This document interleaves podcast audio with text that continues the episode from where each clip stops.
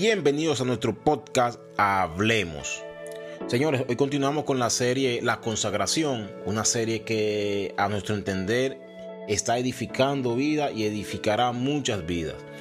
Y en el día de hoy traemos un tema, bueno, el cual no todo el mundo cumple, no todos cumplimos, no se llega a cumplir. Y es el perdón, el perdón. ¿Qué dicen los chicos? Vamos a ver, vamos a ver sumamente importante eh, mientras estamos en estos días de lo que es la consagración, eh, la, la búsqueda de perdón, poder perdonar, el dejar cosas, el, el bueno, el perdón y la reconciliación, puesto está que ambos van los dos de la mano. Eh, eso es algo que nosotros debemos de buscar durante este tiempo en la cual nosotros estamos buscando del Señor. Eh, nosotros no podemos olvidar que si hay algo en nuestras vidas, en nuestros corazones, la cual vaya a impedir que el Espíritu, que el Espíritu Santo se manifieste en nosotros, eh, o que el Señor pueda hacer con nosotros lo que realmente quiere. Eh, y nosotros tenemos esas manchas, esas arrugas internamente arraigadas en nuestro espíritu o el alma bueno, mejor dicho, nuestra alma, ya que el perdón es eh, la falta de perdón es algo que se arraiga a los sentimientos, eh, anclados con, con, raíces de amarguras, eh, con egocentrismo, con enojo. Tenemos que limpiar esas cosas dentro de nosotros para que el Señor pueda realmente obrar en nuestras vidas. Y, y claro, y tomando de ejemplo, el mismo Jesús usó eh, eh, esto en, lo que fue la oración modelo. Dice, Padre, perdona nuestras ofensas, como nosotros también perdonamos a los que nos ofenden. Es lo que te digo, y perdonamos. entonces, eh, Jesús mismo ya estaba como haciendo esta declaración, el que el Señor no iba, estaba demandándole al Señor, al Padre, nuestro Dios, que nos perdonen porque ya nosotros automáticamente estamos perdonando a los que nos están ofendiendo. Entonces, eso había como una expectativa ya de parte de Dios o de parte de Jesús mismo, de que nosotros siempre íbamos a estar en la disposición de perdonar a aquellos que nos hacen mal. Entonces, el, perdonar es algo que es sumamente importante. Eh, buscar la, la reconciliación estamos tratando de consagrarnos al Señor. Porque si nos tratamos de consagrar delante del Señor y aún hay cosas en nuestras vidas que pueden eh, tener ese derecho de mantenerlos cautivos, yo creo que es un poco difícil eh, hacer esa dedicación total para el Señor. Pero Moisés, yo, digo, yo digo o pienso, ¿eh? que es que el perdón es, lo que comienza a desatar los nudos que puede puede tener nuestras vidas.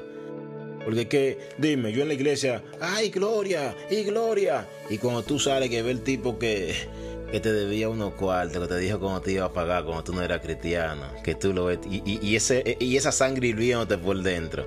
Dime. Difícil. No, es difícil. Bueno, su hermano Eri por acá, bendiciones. Este, mi opinión con relación a este tema es algo que va de la mano con la relacionado con la persona que quiere en realidad conocer y estar más cerca del Señor. Porque a cada uno de nosotros nos ha pasado cada etapa que vivimos momentos difíciles, sea una traición, sea un problema de la niñez, sea, ¿qué te digo?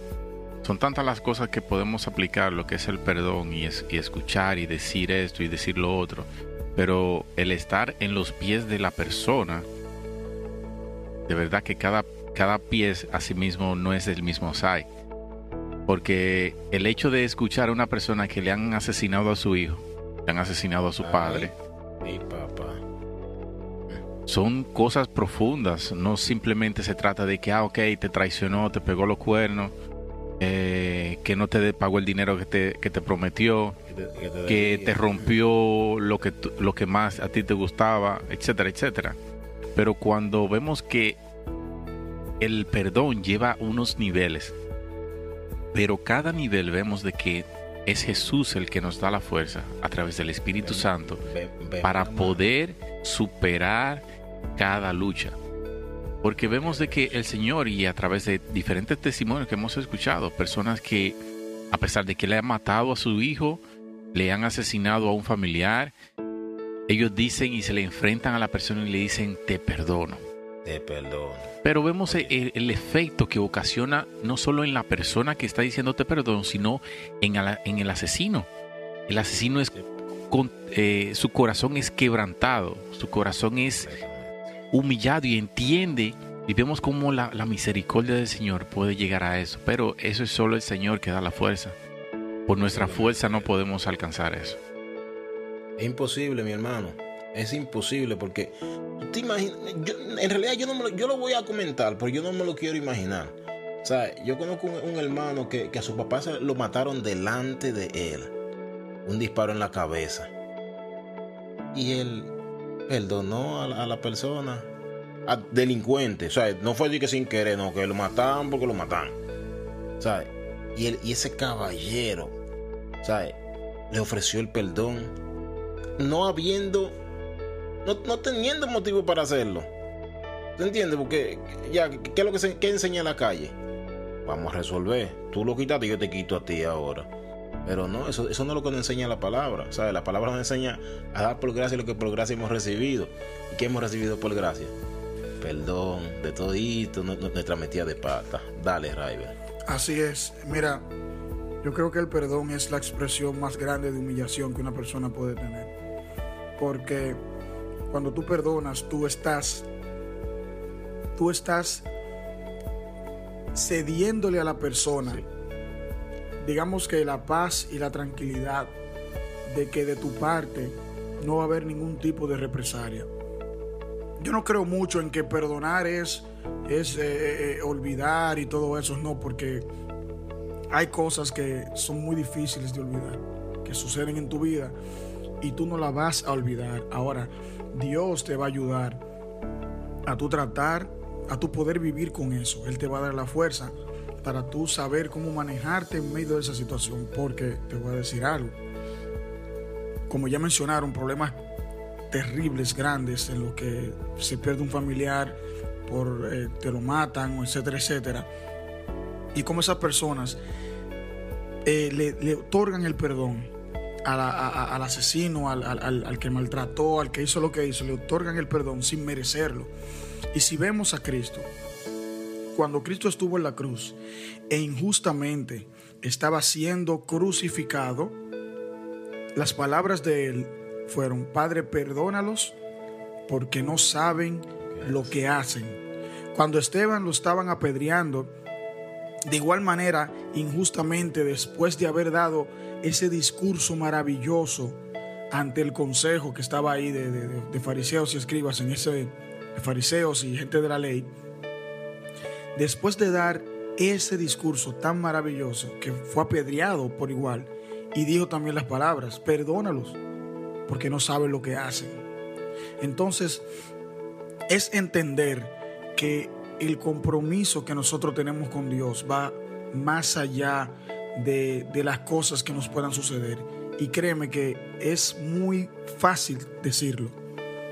Yo lo puedo decir con completa facilidad pero cuando me toca a mí asumir esas palabras y ponerlas en práctica, ahí es que se dividen realmente quiénes son los verdaderos hijos de Dios. Es muy difícil. Amén, así es. Pero es como tomo una parte de, lo que dijiste y, lo, lo, apoyo, lo apoyo. Y es que el perdonar no es olvidar. Porque de ser así, fuera facilísimo perdonar. Fuera fácil. Si tú perdonas, ah, que, que, que me, te, pasaste, pasaste de donde tienes que pasarte. Y ya el Señor me ayudó a olvidarlo. Oh, pero así es chulo, porque eso es como, vamos a borrar eso y ya. No, Charlie, lo chulo es cuando usted sabe que usted perdona, porque el Señor ha perdonado a usted, nos ha perdonado a nosotros, y, y, y tú lo recuerdas eso, pero ya no te hace daño en el corazón, ahí usted perdonó. Cuando usted recuerda esa situación que le hizo daño en un tiempo y usted la recuerde ahora dice, wow, como el Señor me dio la fuerza para que eso no me siga, haciendo daño, usted perdonó. Si usted sigue con esa espinita, cuando usted recuerda eso que le hizo el hermano, lo que le hizo el hermano, lo que le hizo quien sea, y se siente ese pulloncito, siga orando. ¿Y cómo entonces una persona que no ha perdonado puede como... ¿Cómo ustedes ven? Una persona con falta de perdón, que no haya perdonado, es que huye situación y ustedes lo sepan, ¿cómo esa persona puede seguir, o sea, o puede esa persona seguir ministrando en sus deberes eh, eclesiásticos? ¿Puede esa persona siquiera ofrendar o orar a Dios? O sea, una persona con falta de perdón en su corazón puede hacer estas cosas. No, de, de poder puede, Rival. Tú puedes, tú puedes pilotear un avión. Ahora, ¿tú debes pilotear un avión? Tú no sabes. Es lo mismo esto con nosotros como cristianos, ¿tú entiendes? Podemos querer hacerle, hacerle creer a nuestros líderes, a nuestros hermanos, que estamos nata delante del Señor. Ahora, cuando tú tomes ese momento a sola con el Señor, dime, que, tú que, que, que esa concupiscencia te dice, dime basura, dime, ¿tú entiendes? Dime. Ahí es, ¿tú entiendes? Porque es que al Señor no le podemos esconder nada, pero Él no te señala para que tú hables. Tienes que empezar a hablar tranquilo tú con Él. ¿Entiendes? Entonces yo personalmente entiendo que no se debe, ¿sabe? Uno tiene que vivir autoevaluándose como cristiano. Debemos de vivir autoevaluándonos. Mi gente, miren, vamos a, a sincerarnos. Porque cada proceso que nos llegan a, la, a nuestra vida es para algo y es para un mejor crecimiento. Vemos que la vida de Abraham llegó a tener diferentes etapas, escasez, abundancia, eh, riqueza, eh, división de bienes, etcétera, etcétera. Si el Señor en estos momentos en, o en estos tiempos nos está dejando pasar por lo que es el perdón, lo más recomendable es asincerarnos con Dios y decirle, Señor, no puedo perdonar a tal persona, no puedo perdonar tal acto. Así es.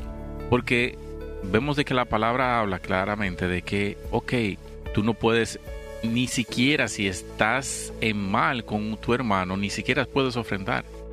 Ofrendar. Y vemos de que también dice de que si nosotros no perdonamos, nuestras ofensas tampoco serán perdonadas.